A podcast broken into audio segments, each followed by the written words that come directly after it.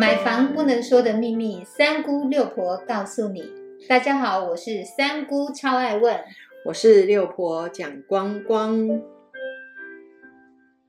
六婆买房子在期盼的就是那一天的交屋日，但是我们知道呢，交屋日的认定有很多种，也有很多种版本，到底哪一种版本是比较合理的？我们先来了解哦，很 真的很多人就是买了房子以后呢，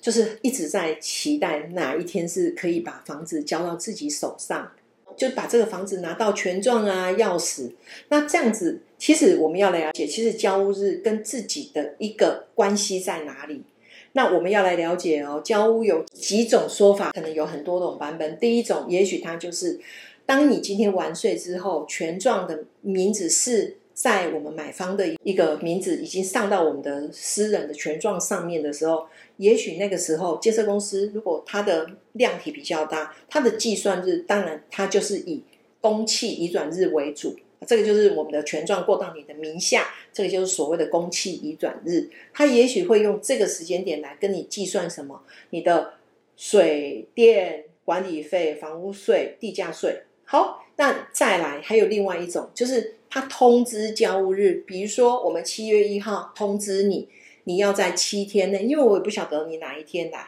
那我们就从七月一号就认定为是一个交屋日。那从七月一号之前的所有的费用，就是由卖方来承担；七月一号之后的所有费用，由买方来承担。这是另外第二种版本。那第三种版本，这个是比较。少的建设公司会做的，就是你实际交屋日，比如说你到你七月十号才有空，七月十号来交屋的时候，那七月一号到十号的管理费啦、水费啦、瓦斯，虽然都已经是过户到你的名下，瓦斯比较没有，因为瓦斯必须要你开通之后才有。那如果你今天是水啊、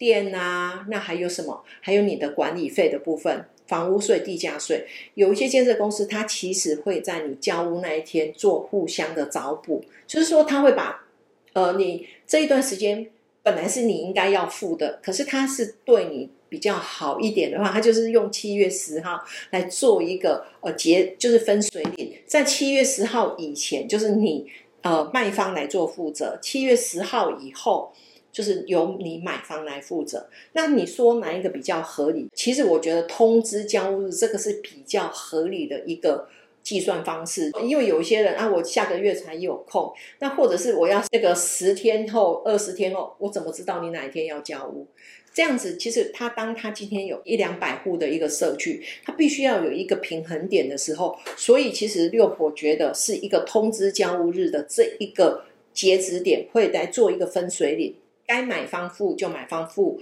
该卖方付就由卖方来付。但我觉得这样子是比较合理的。那当然有一些部分就是管理费的部分，管理费你又说啊，你只有通知，我又没有实际住进去。可是你都没有想到说，其实，在你还没有住进去的时候，一楼的管理室其实它就必须要负起整个大楼的一个保全的一个部分。它也是为了这一栋大楼而去成立的一个管顾公司，所以其实我觉得比较合理的部分应该是通知交屋日的这一天来做一个分水岭，也不要说我实际交屋日啊，我们也不要用公契移转那一天就做一个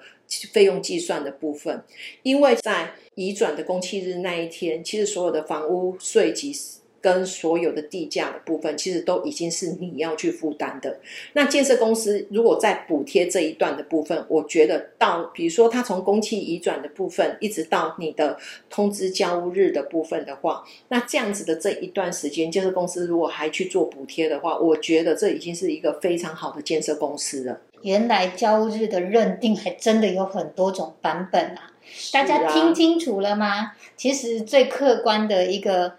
认定的方式就是以通知交物日的这一个结算点，事实上是最公道，而且对买卖双方是比较合理的。那当然，如果是以就是实际交物日的话，那就告诉你，你赚到了哦。是啊，非常谢谢六婆讲解这些交物日的认定。